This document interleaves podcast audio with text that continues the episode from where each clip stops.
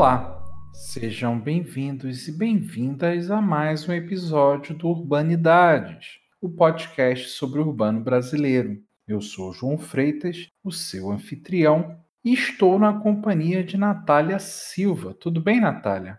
Olá, João. Olá a todos os ouvintes. É, obrigada a todos e a todas por nos ouvirem. É sempre um prazer estar aqui no programa. Natália, estamos hoje aqui para apresentar a entrevista com a Ludmilla. É, essa entrevista participamos eu, você e o Marcelo. Será que você conseguiria dar um panorama do que foi a nossa conversa? Bom, a Ludmila Ribeiro conversou com a gente sobre é, o trabalho dela na UFMG e especificamente no CRISP, o Centro de Estudos de Criminalidade e Segurança Pública. A Ludmila trabalha principalmente com práticas judiciais e políticas públicas, mas a conversa é, teve várias intersecções. Ela contou um pouquinho para a gente do trabalho do Centro de Estudos como um todo e falou sobre é, o papel desse órgão para ajudar no diagnóstico de, do funcionamento de políticas públicas e dinâmica de policiamento. Então, foi uma conversa muito interessante para entender as práticas de segurança pública que estão sendo desenvolvidas lá junto com a UFMG. Muito bacana. É, aproveitando mais uma oportunidade para agradecer a generosidade da Ludmilla e também de todos os outros entrevistados que têm nos ajudado a construir esse programa e também solicitar, pedir encarecidamente aos nossos ouvintes que, no caso os que estão nos ouvindo pelo Spotify, que nos sigam para receber as nossas atualizações semanais. Publicamos episódios a todos os domingos e aos que estão pelo iTunes, se possível, nos avaliar com cinco estrelas, pois isso amplia a nossa visibilidade dentro da, dentro da plataforma. E para aqueles que quiserem se comunicar conosco, o nosso e-mail é brasilurbandata.gmail.com. Também temos uma página no Facebook, é Urbandata Brasil, Lá nós postamos notícias, informações sobre eventos, novas chamadas para trabalhos. Então, para quem tem interesse nos temas que nós discutimos aqui, nós convidamos a seguirem, curtirem a página, que lá a gente posta diariamente coisas muito variadas sobre o universo urbano e a produção acadêmica relacionada a essas questões. Maravilha. Vamos para a entrevista? Vamos, João.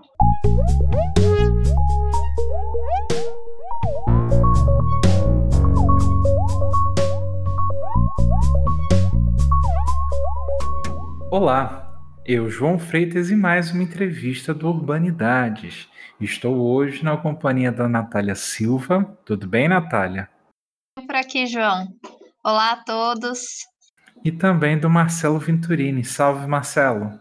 João, tudo bem? Olá a todos que nos ouvem, nossos ouvintes fiéis, nossos ouvintes novatos, nossos ouvintes intermitentes, nossos ouvintes perenes. Olá a todos. Para nós hoje é uma grande satisfação, pois estamos recebendo a professora Ludmila Ribeiro. Tudo bem, Ludmila? Seja bem-vinda. Tudo ótimo. Eu queria, em primeiro lugar, agradecer imensamente pelo convite. Para mim é um prazer e uma honra participar deste programa. Ludmila, geralmente a gente começa as nossas entrevistas pedindo para que os nossos entrevistados se apresentem para a audiência. Você poderia fazer isso?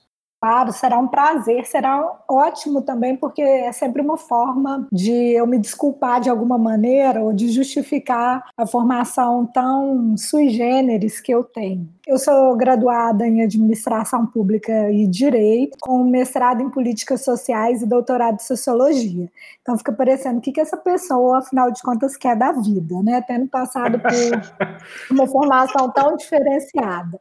E, na verdade, eu, como todo adolescente de 17 anos, quando me inscrevi no então vestibular, não sabia muito bem o que, que eu queria. Então, eu me inscrevi para todos os cursos que eu achava interessantes. E no final, eu fui aprovada em administração pública, que era um curso muito legal, porque a proposta era formar gestores que fossem capazes de lidar com os desafios da gestão pública no estado de Minas Gerais. Então, era um curso que tinha uma bolsa, uma formação super ampla e variada, e também fui aprovada em direito na UFMG. E rapidamente, e eu digo rapidamente porque no terceiro período eu tive uma disciplina chamada Sociologia das Organizações, que na verdade ela enfatizava muito algo que acabou ficando muito caro à minha formação, que era um pouco como que as dinâmicas de policiamento no território e nas cidades elas direcionavam todo o funcionamento do sistema de justiça criminal e ajudavam a entender o perfil das pessoas que estavam presas dentro do sistema prisional era um professor que era dessa área, que é o Luiz Flávio Sapori, que hoje é professor da PUC, e ele dava uma série de textos de uma pessoa que até então era desconhecida para mim, que era o professor Antônio Luiz Paixão. E isso foi um divisor de águas, porque após fazer cursar essa disciplina, eu tive absoluta convicção que era isso que eu queria fazer para o resto da minha vida. Então, quando eu terminei a graduação em administração pública, eu ainda estava na graduação em direito, eu acabei indo para o mestrado imediatamente já trabalhar com o tema do sistema prisional. E aí, na época, uma questão que ninguém discutia, ninguém falava, era por que, que as mulheres estavam presas, era o, o começo do aumento do encarceramento feminino, o que, que fazia que essas mulheres é,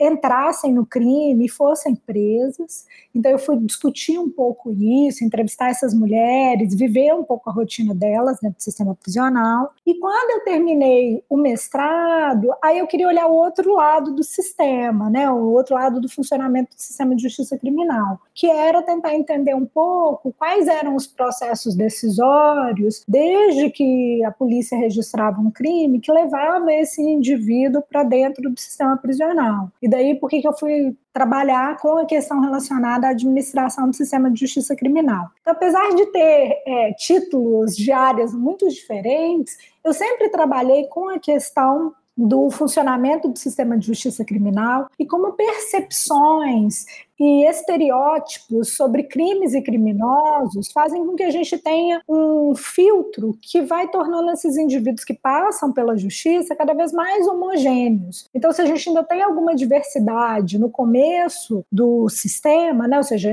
as pessoas que são trazidas para esse sistema, essa diversidade vai sendo progressivamente mitigada e quando a gente chega no sistema prisional, a gente tem uma enorme homogeneidade. Depois do meu doutorado, eu fui trabalhar em organizações não governamentais, eu tive a oportunidade de trabalhar no Viva Rio, um pouco pensando a questão de como que as, essas organizações podem contribuir para que você tenha menos estereotipação dentro dos padrões de policiamento ou na orientação dos padrões de policiamento, como que essas organizações podem contribuir para uma maior, melhor formação do, do que a gente chama operadores do sistema sistema policial e justiça criminal. É, também tive a oportunidade de trabalhar em uma outra organização que é o SESEC, que é uma instituição que já mescla mais a pesquisa com políticas públicas e com avaliação de políticas públicas, e trabalhei também na FGV, no CPDOC, é, com a questão sobre a, a, memória dos programas de policiamento e muito com a memória das políticas de segurança pública. E aí era muito interessante porque quando eu estava trabalhando no CPDOC era o momento do nascimento das UPPs, e aí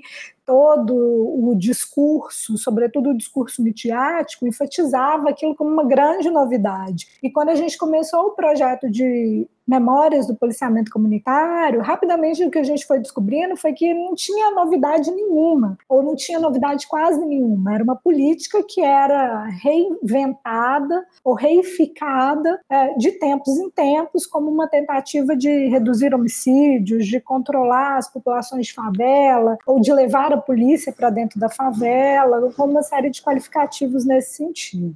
Depois da experiência do CPDOC, eu acabei voltando para Minas Gerais. E aí isso faz uma espécie de viagem redonda, porque comecei falando como é que eu entrei nessa área em razão dos textos do professor Antônio Luiz Paixão. O professor Antônio Luiz Paixão foi um dos fundadores do Centro de Estudos em Criminalidade e Segurança Pública É, ele faleceu logo depois da efetiva fundação do CRISP, e quem acabou ficando na coordenação e é o coordenador até hoje é o professor Cláudio Beato. E quando o concurso da UFMG abriu, eu queria muito ser aprovada nesse concurso para realizar o meu grande sonho, que era então trabalhar no CRIS e, de certa maneira, trabalhar nesse legado que tinha sido deixado pelo professor Paixão sobre como funcionam as organizações policiais, como funciona o sistema de justiça criminal, como funciona o sistema prisional e como é que, é que as dinâmicas urbanas acabam interferindo na forma de operação de todas essas agências que compõem aí essa grande categoria justiça criminal.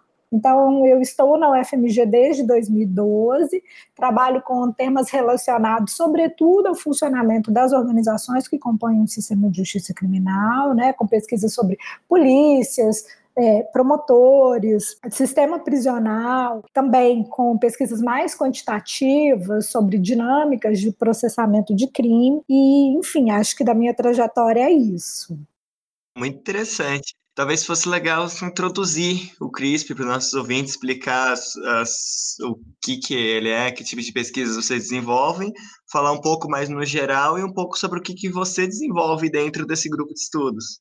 Então, o CRISP ele foi efetivamente reconhecido, né, dentro dos estatutos da Universidade de 1996, mas o CRISP ele tem uma trajetória muito sui generis do ponto de vista da sua constituição e funcionamento. E eu digo muito sui generis porque ele vai talvez se diferenciar um pouco dos outros centros que hoje trabalham com essa questão por um vício de origem, digamos assim. E é um vício que a gente tenta preservar, que é a ligação entre a pesquisa que a gente faz e o funcionamento das organizações que compõem o sistema de justiça criminal.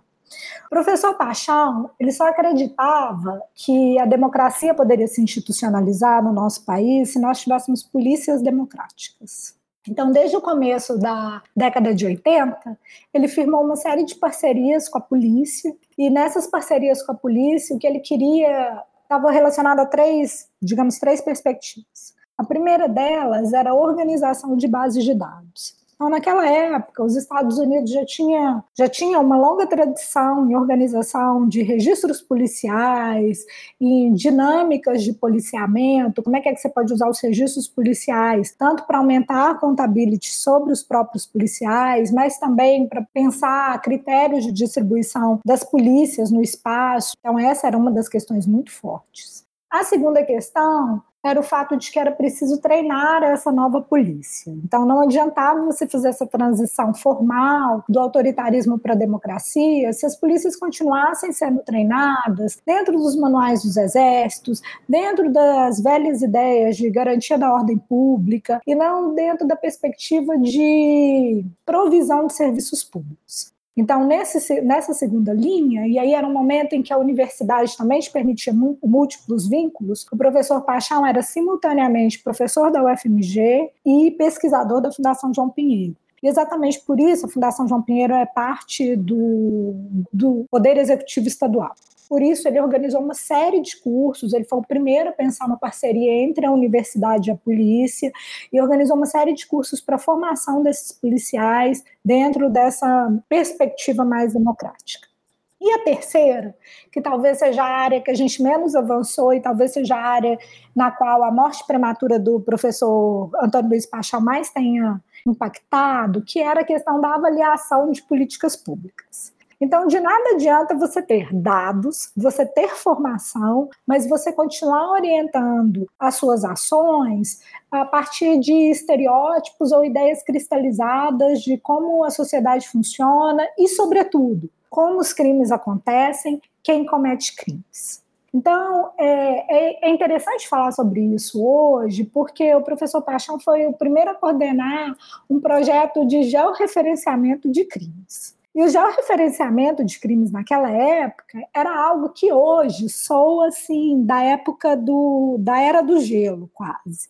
Porque a ideia dele era criar um mapa de Minas Gerais, contabilizando quantos crimes cada um dos municípios tinha registrado naquele mês ou naquele ano, e a partir disso ter pelo menos uma ideia do que, que a polícia registrava e onde a polícia registrava mais crimes e sobrepor esse mapa dentro do mapa de distribuição de policiamento. Então, esse foi o primeiro projeto dele. Esse projeto resultou num CD, que era a coisa mais moderna que existia na época, é, mostrando um pouco, e, e tinha um, um, delay gigantesco, né? Quando o projeto foi lançado, as ocorrências diziam respeito a dois anos atrás, mas foi algo extremamente revolucionário, que era a criminalidade violenta em Minas Gerais. Então, é, é, do Lattes do professor Cláudio tem lá, que isso foi um software, eles tiveram que desenvolver um software para conseguir juntar a planilha de Excel, e aí para montar a planilha de Excel eles tiveram que abrir todos os boletins de ocorrência, então era um trabalho manual gigantesco. E por que, que isso é importante? Porque isso vai fazer parte do que, que o CRISP é hoje. Então, primeiro, o CRISP ele vai trabalhar muito com essa ideia da distribuição de crimes no espaço público. E durante muitos anos, quando tecnologia, computador não eram recursos acessíveis, a gente ajudava as organizações a produzir suas tabelas de Excel com a quantidade de crimes que elas tinham registrado. Né? Uma coisa assim, da pré-história, praticamente. Hoje em dia, tem, você tem um sistema, em tese alimento, né? Mas enfim, tudo isso foi caminhando. Depois o CRISP vai participar da implementação do boletim de ocorrência em Minas Gerais, mas aí a gente já está falando dos anos 2000, né? Ou seja, é, foram passos que foram muito importantes. E, e aí é, o professor Paixão morre em 96.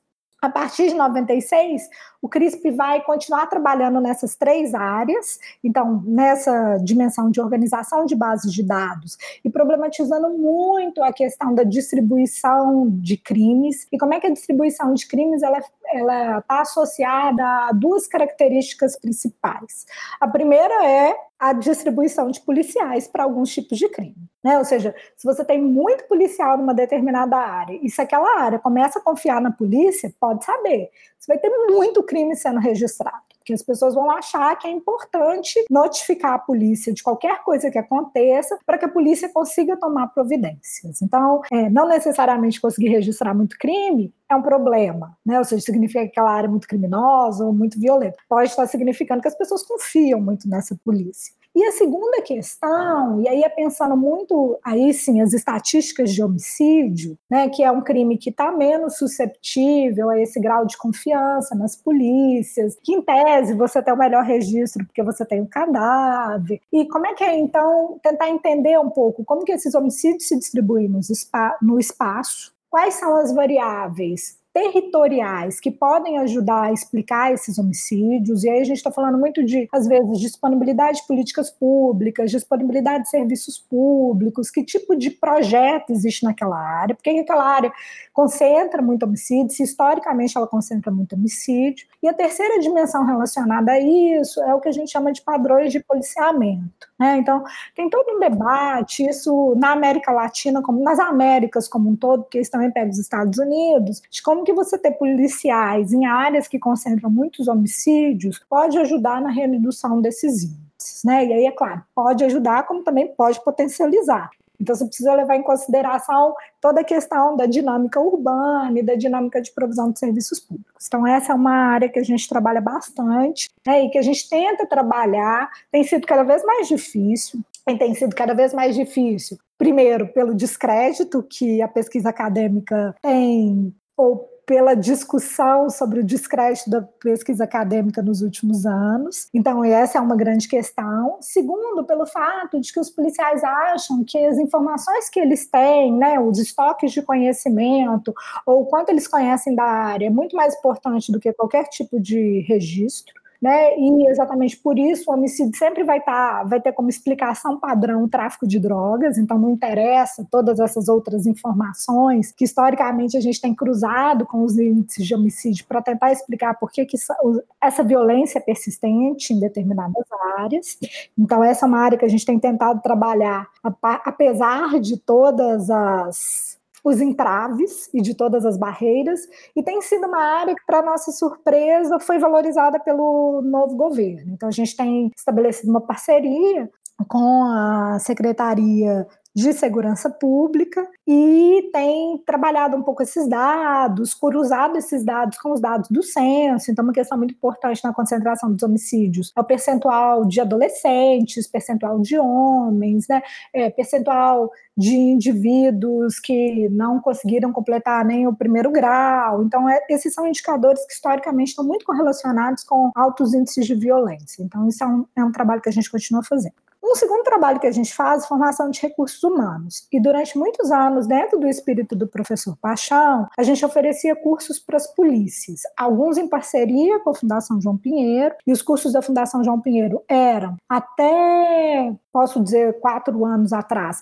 eles eram obrigatórios para a promoção dos policiais as patentes mais altas. Então, para o policial ser promovido a capitão e depois a coronel, tenente coronel e coronel, ele precisava necessariamente passar por esse curso da fundação. E foi uma estratégia pensada pelo professor Paixão como forma de garantir que quem vai comandar a polícia passasse por algum tipo de exposição a ideias demo sobre democracia, políticas públicas, é, sociologia, antropologia, economia, filosofia.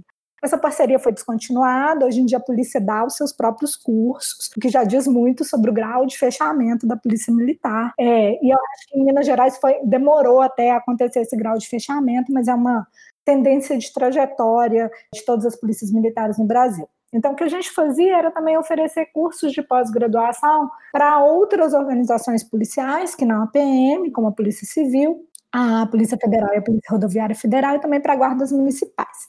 A gente ofereceu regularmente esse curso durante muitos anos e ele era financiado pelo Ministério da Justiça e também não preciso dizer que desde a queda da nossa presidente Dilma, esses cursos foram, o financiamento foi descontinuado e a gente tentou, inclusive, abrir esses cursos, mas isso coincidiu, esses cursos com o pagamento pelo Estado, mas isso coincidiu com a crise fiscal do Estado de Minas Gerais. Então, essa é uma das nossas missões, mas digamos, é a missão que a gente menos tem trabalhado. Então, o que a gente tem tentado fazer é oferecer cursos de aperfeiçoamento, que são cursos de analista criminal, em que a gente volta lá no projeto pioneiro do professor Paixão, ensinando os policiais a fazer já o processamento de crime interpretar substantivamente as informações que os mapas produzem. E uma terceira área, que é a área em que talvez eu trabalhe um pouco mais, que é uma área de diagnóstico do funcionamento das organizações é, do sistema de justiça criminal, então é tentar entender como é que a polícia funciona, como é que se dá a distribuição de policiamentos, quem são esses policiais, quais são as suas crenças, como que isso interfere nas suas, em suas atividades, e a gente faz isso com as polícias, com o Ministério Público e, e também com os agentes penitenciários. A gente tem muita pesquisa ultimamente, tem feito muita pesquisa ultimamente com pessoas que estão presas na tentativa de resgatar um pouco as trajetórias de vida desses indivíduos, tentar entender quais foram as motivações que levaram esses sujeitos à, à prática de um crime ou a uma carreira marcada pela prática de crimes, o que é pouco comum. Na maior parte das vezes são indivíduos que praticaram, que praticavam um ou outro crime, mas que tinham uma outra carreira, que não era uma carreira criminosa, por assim dizer. E sempre que a gente trabalha nessa linha, por que, que essa linha se confunde um pouco com a avaliação de políticas públicas? A gente sempre tenta trazer, devolver os dados para as organizações, de tal maneira que esses dados possam ser utilizados para elas repensarem um pouco as suas práticas. Então, isso é uma das coisas que a gente faz. E outra coisa que a gente faz é o desenvolvimento de planos, projetos e programas relacionados à prevenção do crime. Então, a gente geralmente, e aí a gente faz as quatro fases de uma política pública, que é o diagnóstico, a elaboração da intervenção, a implementação e a avaliação. A gente já fez muito isso para muitos estados da federação. Hoje é uma área também que a gente tem feito cada vez menos, e aí volta de novo para essa discussão, né?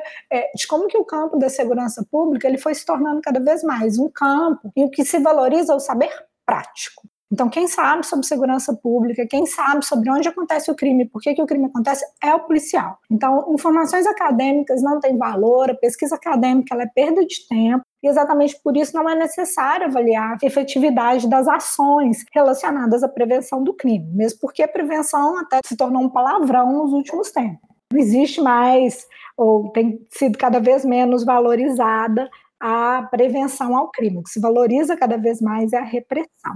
Então, enfim, o CRISP trabalha nessas três áreas. Eu não trabalho tanto na área de dinâmicas de criminalidade, né? Assim, quem trabalha mais com essa área é o professor Cláudio Beato e o professor Braulio Silva, eles que vão trabalhar muito com esses conceitos relacionados à dinâmica do espaço urbano e como é que aqui isso vai estar interferindo ou não nas taxas de crime e, sobretudo, a persistência de elevados índices de homicídio em certas áreas. Eu trabalho muito mais com a questão da funcionamento do sistema de justiça criminal e avaliação de políticas públicas. E avaliação de políticas públicas até em razão da minha própria formação, né? Essa foi sempre uma área com a qual eu trabalhei muito mais. Caramba, Ludmila, é muito legal o trabalho do, do centro. É super complexo, né? E muito rico. Mas falando mais sobre o seu trabalho, você anunciou que, bom, você trabalha mais com, é, tem um diagnóstico da dinâmica de policiamentos e avaliação de políticas públicas, mas apesar de você ressaltar que as questões criminais, que você trabalha menos nessas áreas, você tem um trabalho é, bastante voltado para problemas de gênero, né, na, nas organizações policiais e tanto assim na ação da justiça criminal e mesmo a população carcerária. Eu queria que você contasse um pouquinho sobre essas intersecções que, que você tem encontrado, sobre o que acontece na dinâmica da justiça criminal ou mesmo como funciona funcionam os órgãos policiais, pensando nas questões de gênero que você encontrou?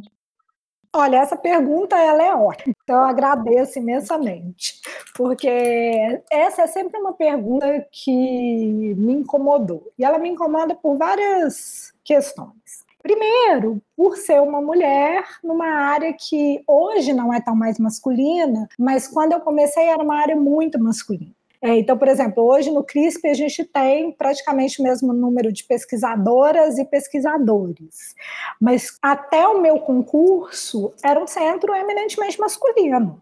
Só tinha homem pesquisando crime, né? E isso também faz parte de como que essa área é pensada. Essa área ela é pensada, seja do ponto de vista de quem são os criminosos, seja do ponto de vista de quem são os responsáveis por responder ao problema do crime, ela é pensada como uma área eminentemente masculina.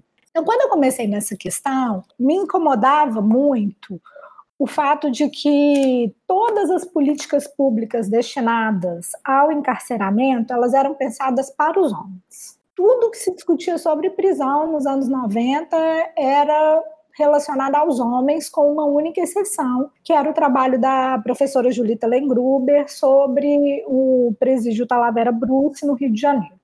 Também a grande questão era, tá, esse trabalho ele é do final da década de 70, o que, que mudou 20 anos depois, né, e a gente está falando do final da década de 90, início dos anos 2000, em relação ao encarceramento feminino. O que, que, é que a gente tem? Por que, que essas mulheres é, estão presas? E aí foi a primeira vez que eu me vi é, desafiada por essa temática.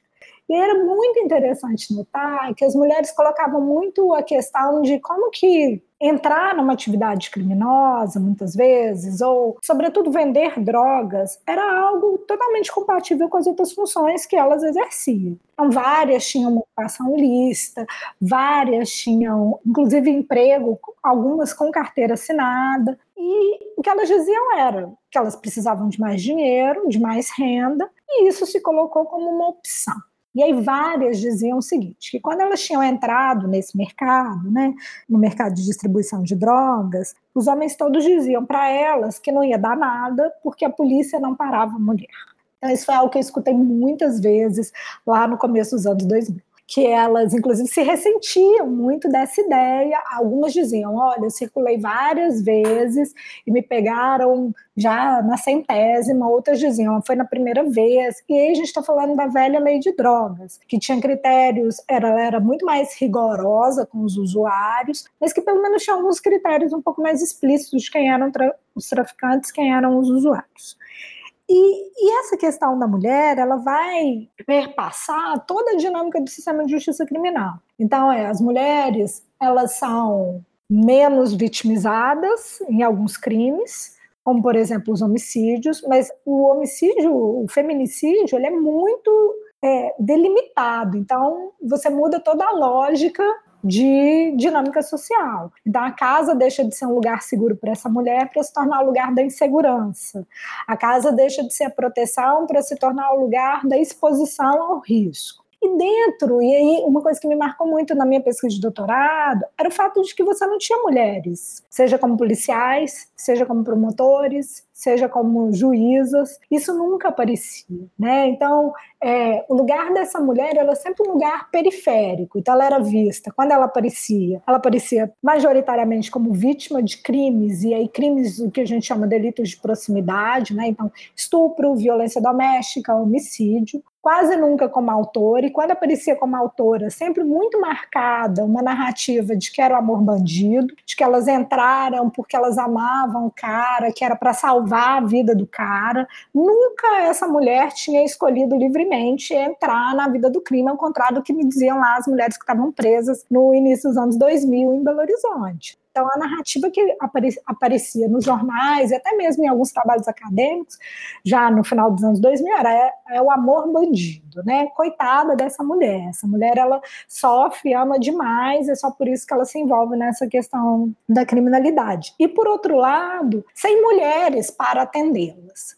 E os anos 2000 eles também marcam toda uma mudança do ponto de vista dos serviços pensados para as mulheres, sobretudo as mulheres vítimas. Então você tem a, delegacia de atendimento às mulheres, a multiplicação das delegacias de atendimento às, às mulheres vítimas de violência, você tem a criação dos juizados de violência intradoméstica e familiar, que são as varas Maria da Penha, né? Você tem a Lei Maria da Penha. Então você tem uma série de mudanças. Então, nos últimos anos, que eu tenho tentado entender as leis mudaram na tentativa de acolher mais mulheres. Isso significou uma maior abertura desse sistema de justiça criminal para as mulheres, mas no sentido de mulheres mais protagonistas, né? ou seja, de mulheres que sejam capazes, inclusive, de é, lutar e proteger pelos direitos das mulheres. E aí, nos últimos anos, eu participei de duas pesquisas que ajudaram um pouco a responder essas inquietações. A primeira, duas delas, é, uma foi sobre as organizações policiais no Brasil como um todo, e aí a, a ideia era as mulheres nas instituições policiais. E, e, a outra sobre o Ministério Público, e aí voltando de novo para o sistema penitenciário, entrevistando essas mulheres. Então, agora vou falar um pouquinho sobre cada uma delas. Na pesquisa com as organizações policiais, a nossa ideia era ver um pouco a questão do assédio dentro das organizações policiais.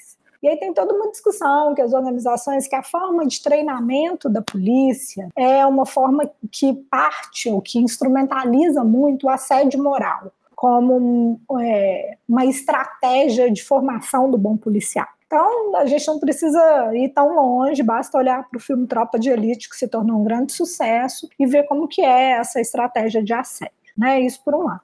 Por outro, o fato de que, apesar de todas as mudanças que a gente vivenciou nos últimos anos ou nas últimas décadas, a função policial ela continua resumida como a ideia de correr atrás de bandido e, nos últimos anos, matar bandido, que são atividades que, em essência, e nada combinam com a ideia mítica que a gente tem de quem são as mulheres. Né? Ou seja, as mulheres são pessoas comportadas, dóceis, é, bastante respeitadoras da lei, com pouca força, com pouca capacidade física, inclusive, para não dizer intelectual. Então, são pessoas que não estão preparadas para esse serviço.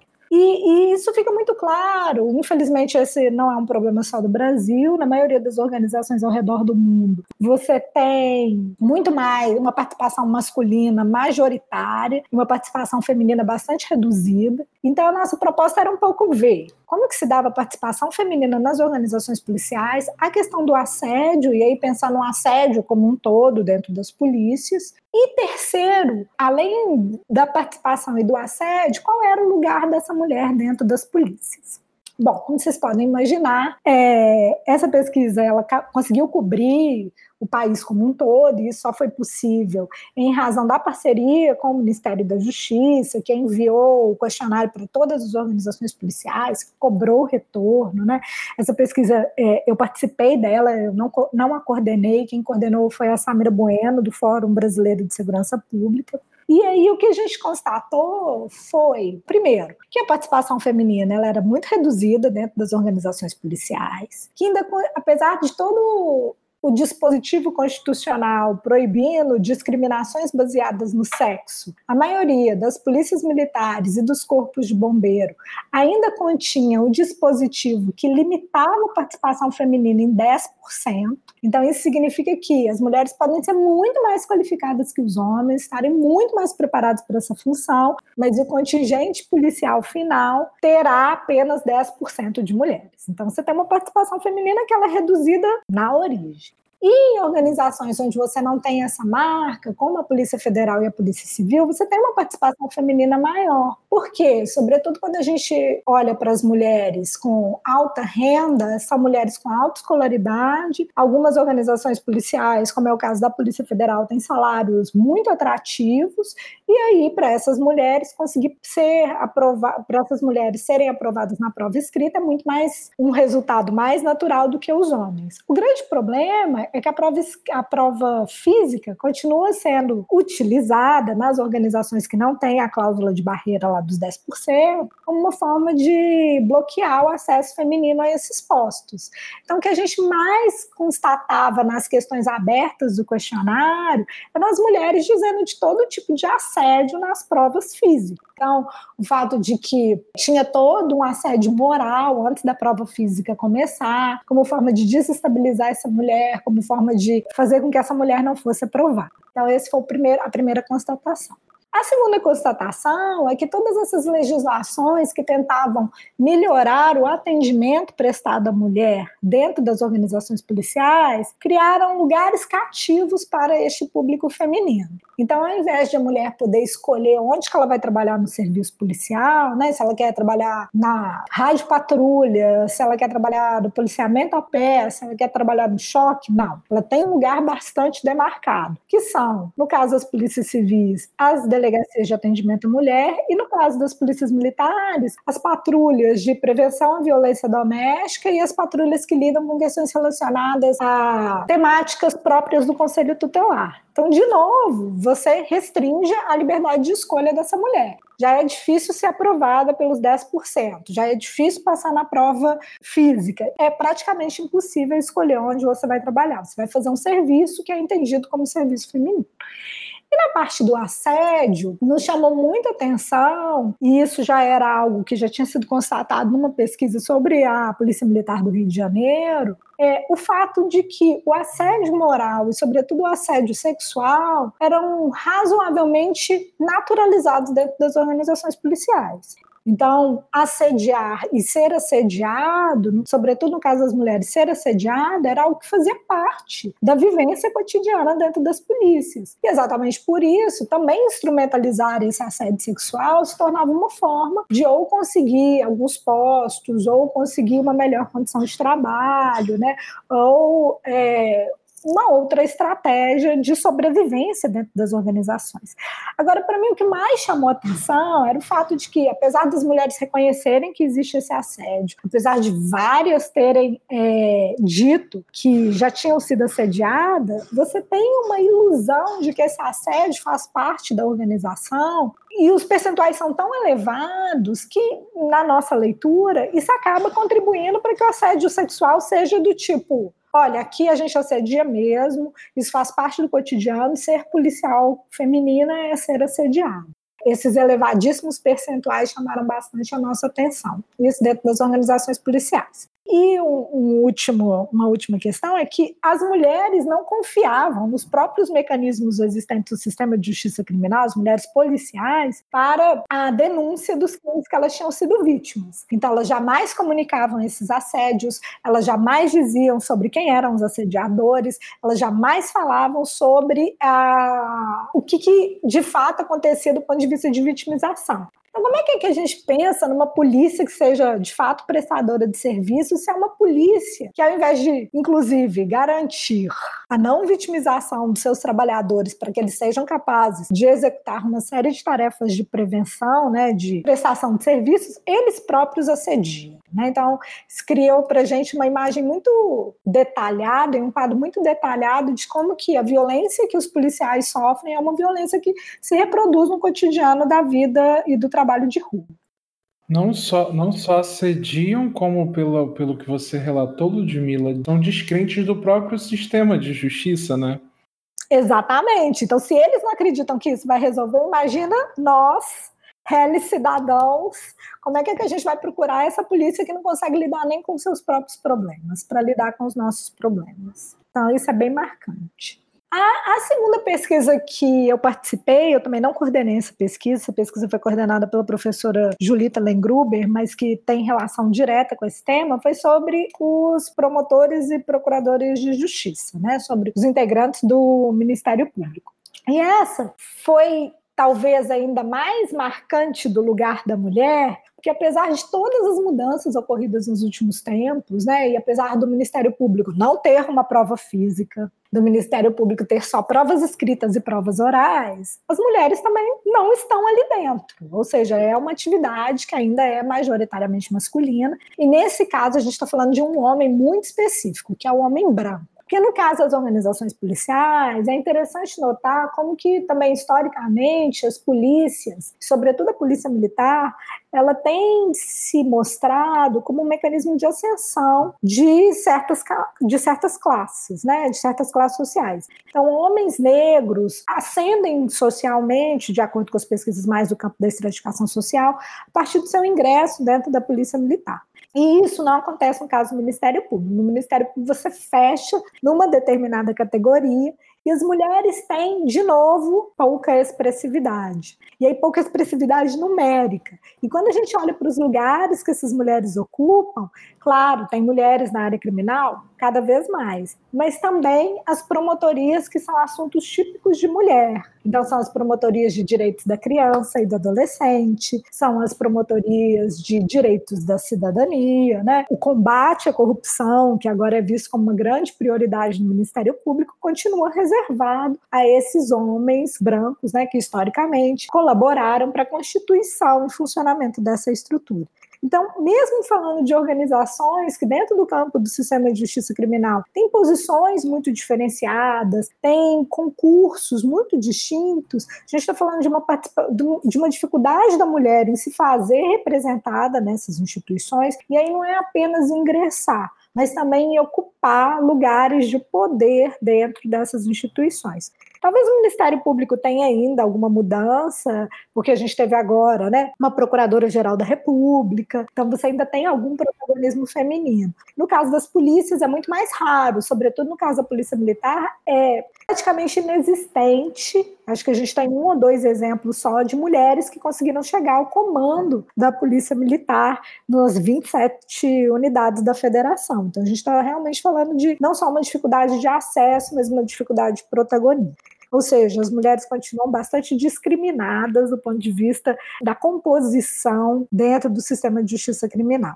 E por outro lado, quando a gente olha, então tá bom. Então a mulher dentro do sistema de justiça criminal ainda tem um espaço bastante reduzido. E a mulher que é classificada, que é rotulada como criminosa pelos policiais. E aí são as pesquisas que eu tenho coordenado nos últimos anos. O que, que a gente tem visto? Você tem um perfil muito específico de mulher que a polícia vai rotular como criminosa. Então, é a mulher que é casada com alguém que passou pelo sistema de justiça criminal, alguém que foi preso, é a mulher que tem um filho que foi preso, é a mulher que tem um pai que foi preso, então é a mulher que tem algum tipo de conexão com uma figura masculina que também está dentro desse sistema de justiça criminal. Então, a gente está falando de mulheres que são muito pobres, de mulheres que são negras e de mulheres cujos companheiros estão presos, e exatamente por isso a sua prisão leva toda uma necessidade de reorganização do núcleo familiar.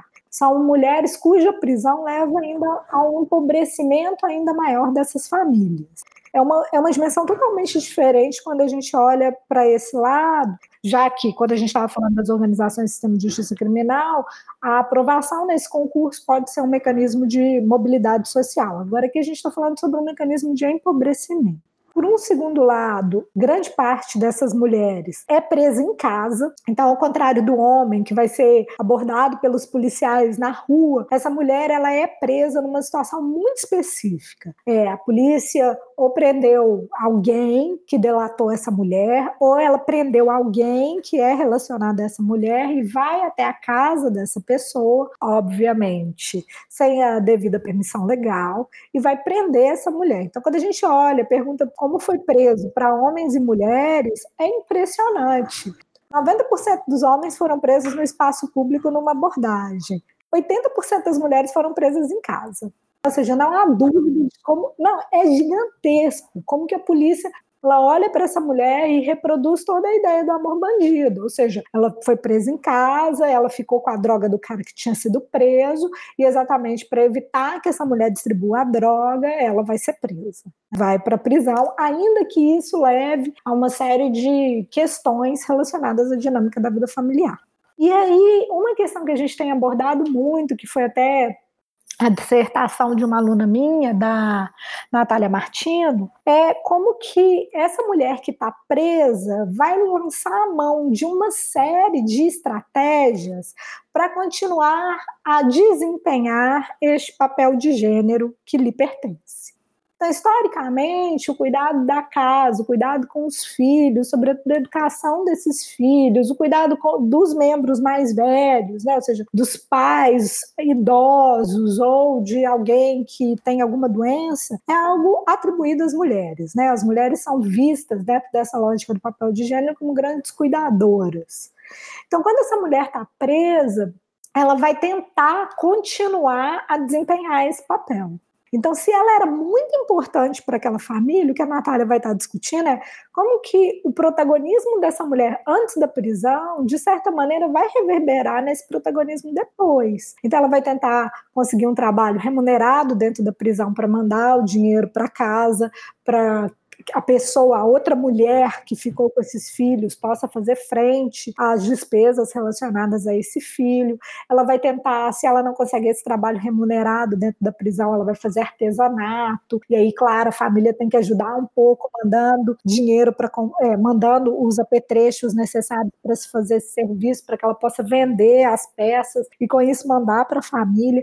Então, a gente está falando de mulheres que vão reproduzindo esses papéis de gênero e reproduzindo numa tentativa, inclusive, de manter esse núcleo familiar agregado e de evitar a prisão desses outros membros, né? Ou seja, evitar que o filho adolescente fique desamparado e acabe se tornando uma presa fácil de grupos daquele bairro ou que a polícia o veja como um possível criminoso porque a mãe e o pai foram presos. Então é uma pesquisa que vai estar mostrando muito como que essas mulheres, primeiro, não são esquecidas dentro da prisão, ao contrário do que uma parte da literatura sociológica vai estar destacando. A grande questão é que o dinheiro é pouco e as visitas são muito caras. Tem o ônibus, tem o que precisa levar para essa mulher sobreviver dentro da prisão. Então, essas mulheres vão lançar mão de outras estratégias para que elas consigam continuar conectadas com seus núcleos familiares e desempenhando aquilo que, na visão delas,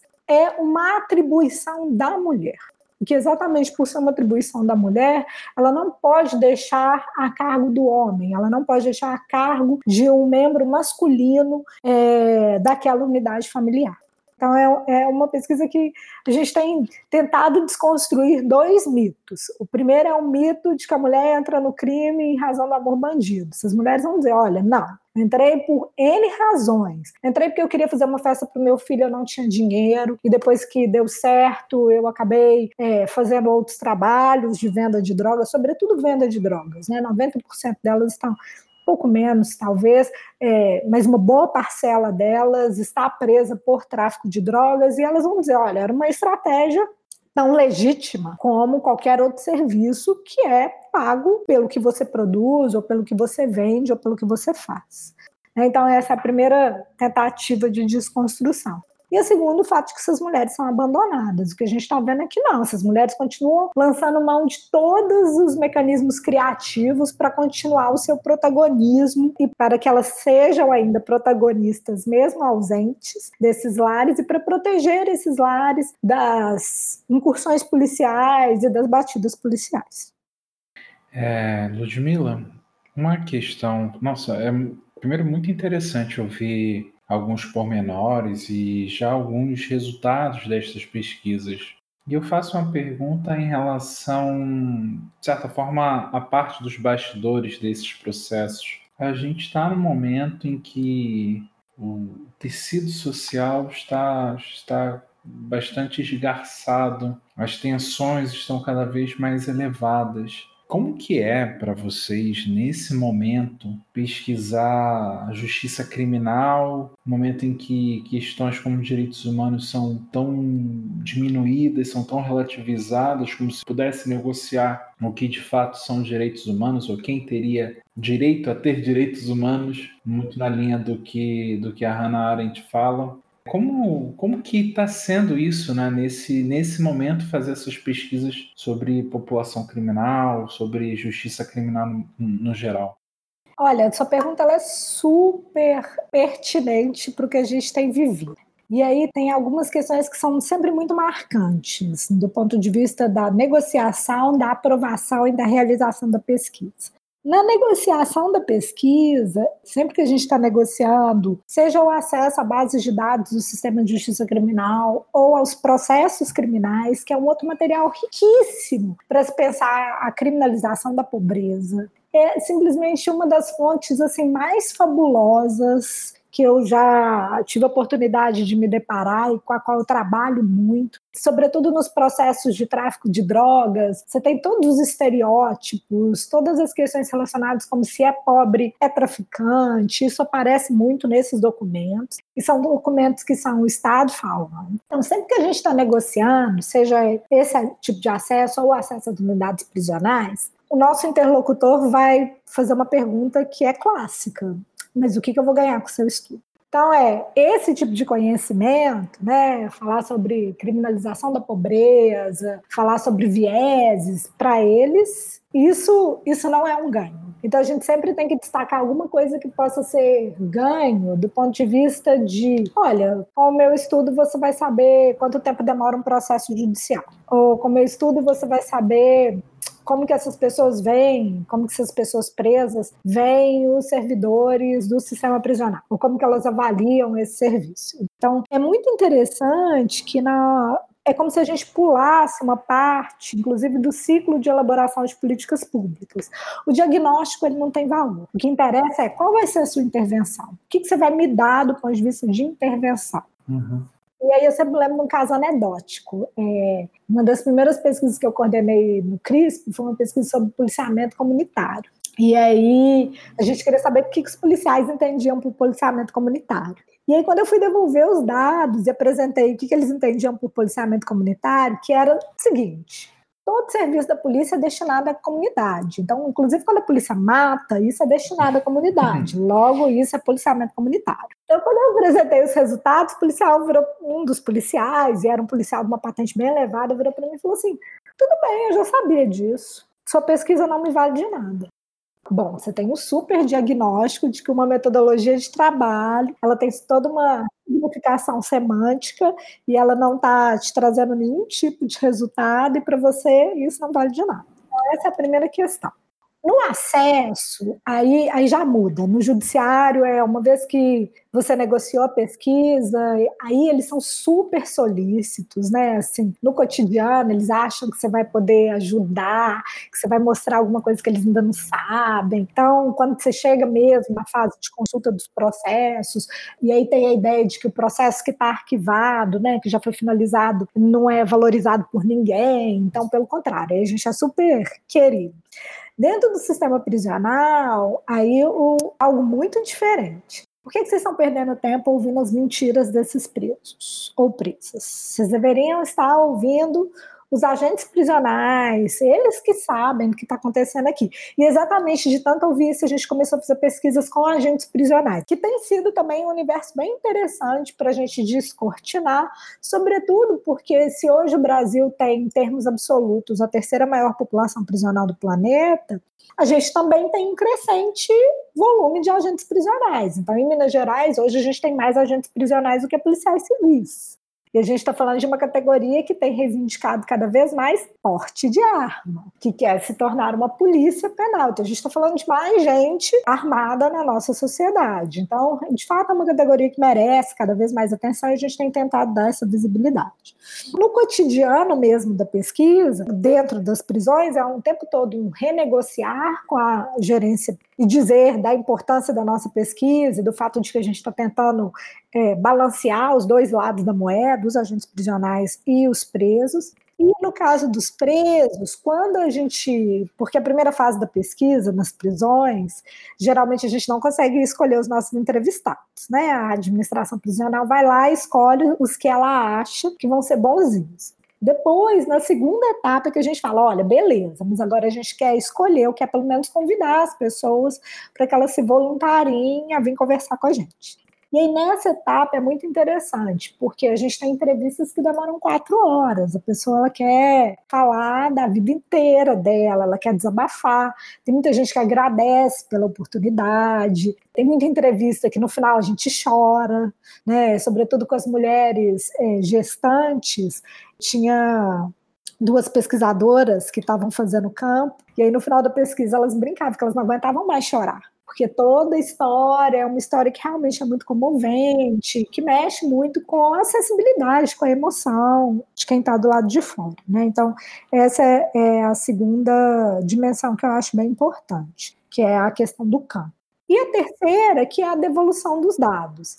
Então, e aí também a gente experimenta dinâmicas totalmente diferentes. O Poder Judiciário, ele fica super interessado nos dados.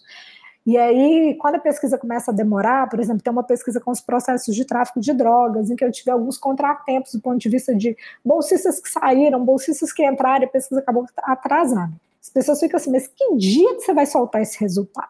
Que eles veem como algo assim, tá, vai vir esse diagnóstico, mas como a gente negociou lá que só o diagnóstico não é tão importante, vai ter alguma sugestão de intervenção, então isso vai ser algo que a gente vai conseguir se apropriar. E aí eles geralmente, assim, conseguem trazer o presidente do Tribunal de Justiça, uma pessoa bem que vai ouvir aquele diagnóstico com uma cabeça bem aberta e vai pensar mesmo em como incorporar aquilo na realidade cotidiana.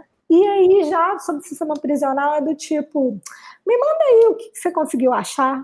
Mas do tipo, vamos só prestar contas, uma coisa bem formal. Então, são dinâmicas muito diferenciadas do ponto de vista do acesso à informação. Agora, o que é uma constante nos dois lados, seja se a gente estiver falando sobre sistema prisional ou qualquer organização do sistema de justiça criminal, e isso, na minha opinião, não mudou tanto, apesar da lei de acesso à informação, é a dificuldade em você ter os dados.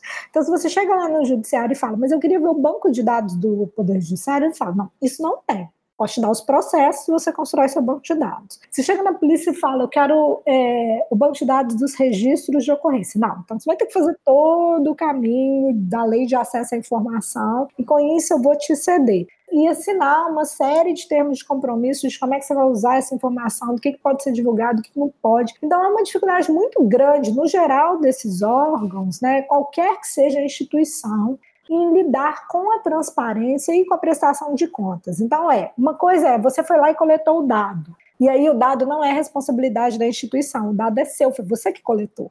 Então a instituição ela não responde por isso. Agora, se a instituição te deu o dado, aí ela precisa lidar com as cobranças públicas, aí ela não pode se desculpar que o problema foi o pesquisador, e isso implica numa série de problemas. Então, volta de novo lá na primeira fase da negociação, que é quando a gente está negociando, você fala, mas eu quero seu dado, não tem conversa. Se você fala, mas eu vou construir o meu dado, beleza. Aí ainda tem alguma conversa, ainda tem algum espaço para conversa.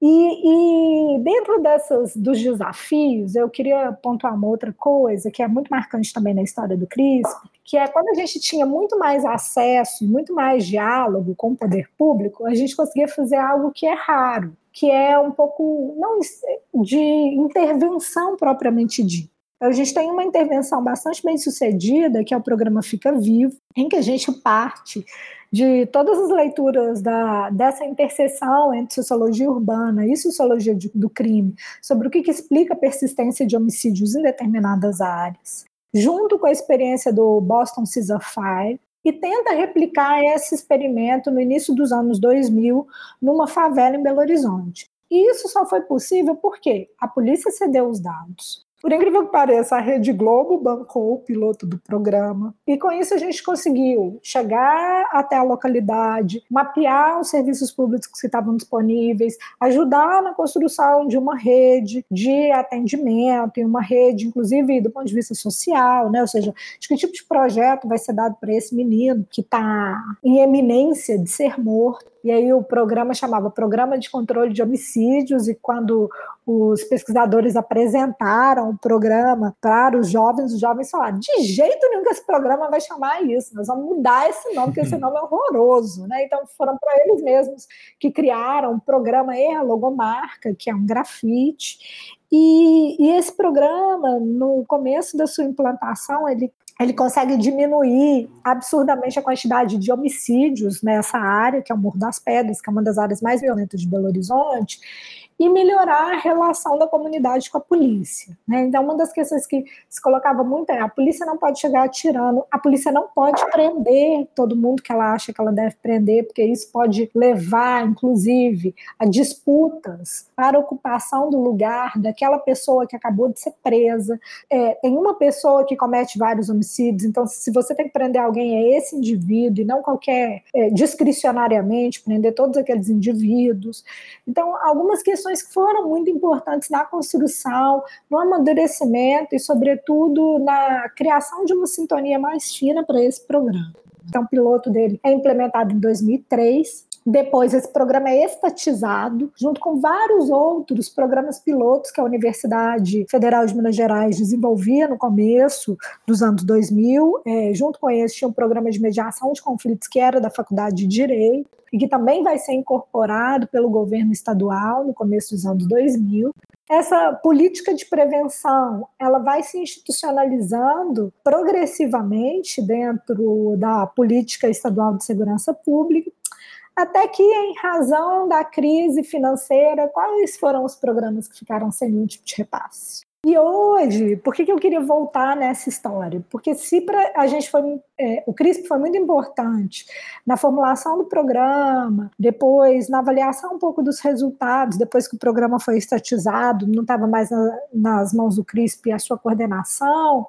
É, hoje em dia, ter dados, ter informações sobre o que acontece nesses programas, quais são as dinâmicas, ou inclusive pensar um projeto piloto que seja semelhante, é algo totalmente inviável, ainda que o governo atual tenha sinalizado no sentido de ceder mais informações, de aumentar um pouco, de colaborar um pouco do ponto de vista dessa análise criminal. Mas mesmo assim, a interface que a gente tem é muito mais restrita. Então, a nossa possibilidade, inclusive, de fazer essa ligação que era muito importante na origem do CRISP, entre pesquisa acadêmica e políticas públicas, ela é cada vez mais reduzida no contexto atual.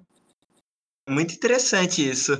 E com toda essa sua trajetória de, de pesquisa e, e tudo, eu acredito que assim a sua experiência nesse campo seja muito vasta. E a gente sempre pede para os nossos entrevistados contarem para os nossos ouvintes alguma história de campo, assim, alguma coisa que tenha acontecido, que tenha te marcado, que tenha marcado a sua pesquisa, ou que seja ilustrativa mesmo naquilo que a gente está conversando.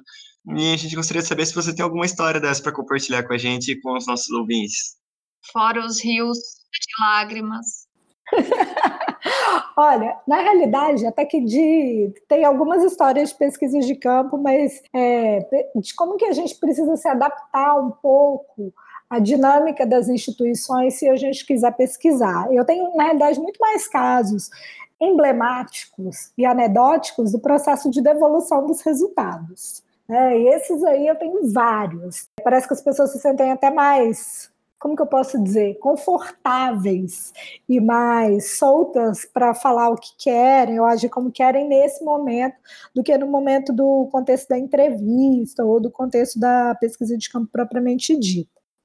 É, no, no contexto da pesquisa de campo, o que eu tenho de mais emblemático talvez tenha sido um caso quando a gente estava fazendo um survey sobre o que, que era o policiamento comunitário para os policiais dos batalhões, a gente chegou num batalhão para aplicar os questionários, e aí o comandante virou e falou o seguinte: olha, eu até autorizo a aplicação dos questionários, mas vocês vão ter que rezar com a gente antes. Porque a gente só começa o nosso serviço aqui depois que a gente reza.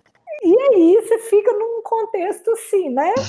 E aí, eu rezo ou não rezo? Se eu rezar, beleza. Eles vão responder meu questionário. E se eu não rezar, acabou, né? E, e aí, no final, todo mundo rezou, claro. E aí, no, depois que a gente rezou, o comandante abençoou a nossa pesquisa, abençoou os questionários, que os questionários produzissem resultados que fossem válidos para a corporação, blá, blá, blá, blá, blá, blá. E, e, isso era logo no começo da pesquisa, e a gente tinha estava com uma grande dificuldade em conseguir um espaço mesmo na rotina das companhias de polícia e dos batalhões para aplicação desses questionários. Então a gente tentava negociar antes com os comandantes, a gente chegava lá e o comandante não, não nos dava palavra, não nos dava espaço, enfim. Eu sei que depois que a gente rezou todas as companhias ficaram sabendo que a gente tinha rezado e com isso a gente conseguiu aplicar o survey. O poder, o poder divino numa pesquisa. Exatamente. Há vários que a gente abençoou, para outros é porque. Ó, Foi a bênção do comandante. Exatamente. Beleza, eles estão seguindo as nossas regras. Né? Agora, na devolução dos resultados, aí tem vários, é, tem as, fases, as frases clássicas, inclusive, que a gente escuta. É, não precisava da sua pesquisa para saber de nada disso. É, essa é a mais clássica. Já sabia, tipo, ah, mas para que, que foi mesmo que você fez essa pesquisa? É sempre uma desvalorização do conhecimento acadêmico, essa é uma. A, a segunda é, e aí é bem interessante, assim, do tipo, tudo bem, mas com que essa, como é que, é que essa pesquisa vai me ajudar a resolver o problema de por que, que é que as mulheres faltam ao trabalho? Essa é a mais, assim, do, tá, você falou do lugar das mulheres nas organizações.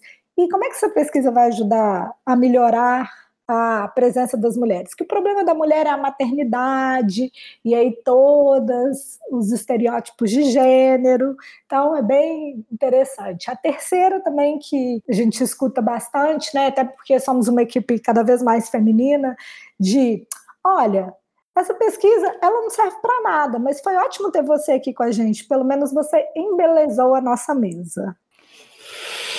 Nossa. É. É, é e a, tem uma outra. E aí você fala, olha, mas para a gente é muito importante produzir conhecimento público, que as pessoas saibam o que está acontecendo. Então a gente agradece muito a abertura do senhor para a realização dessa pesquisa.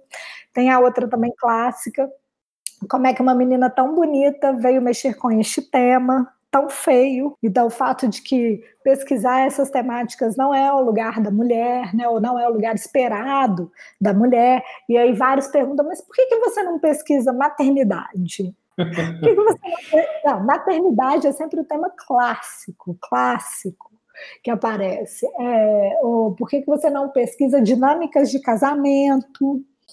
Sempre. Quais são os temas femininos, né? É, Acho que é mais isso, na, na, mas tem, tem vários casos assim trágicos dessa parte. Ludmila, olha, foi ótimo. Eu assim, não sei se ficou tanto dessa dinâmica do urbano. Não, ficou. Vai ser uma pesquisa super interessante, dialoga muito com a pesquisa do, do Gabriel Feltran, que nosso segundo episódio sobre violência.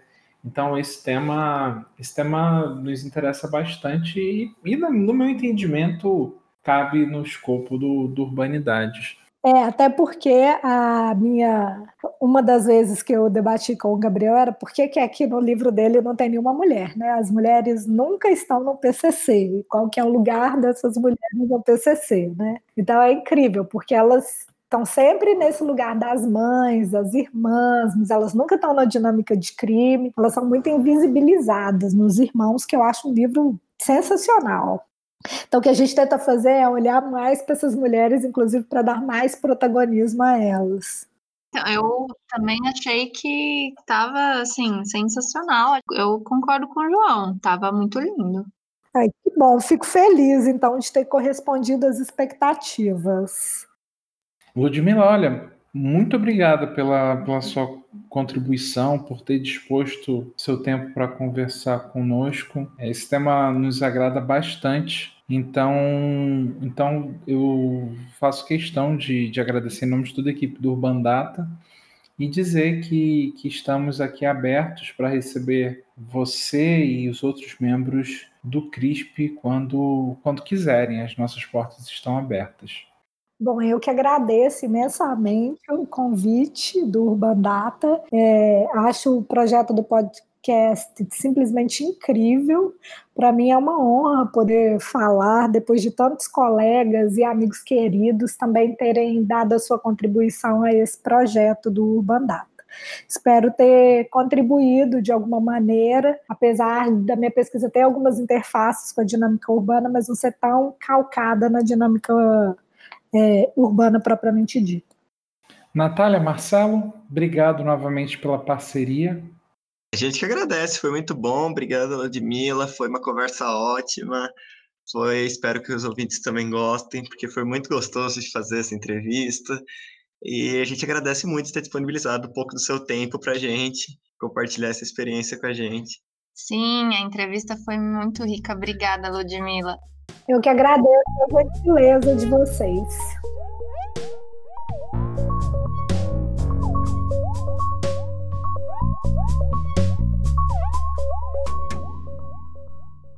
O Urbanidades é produzido pelo Urban Data Brasil, banco de dados bibliográfico sobre o Brasil urbano.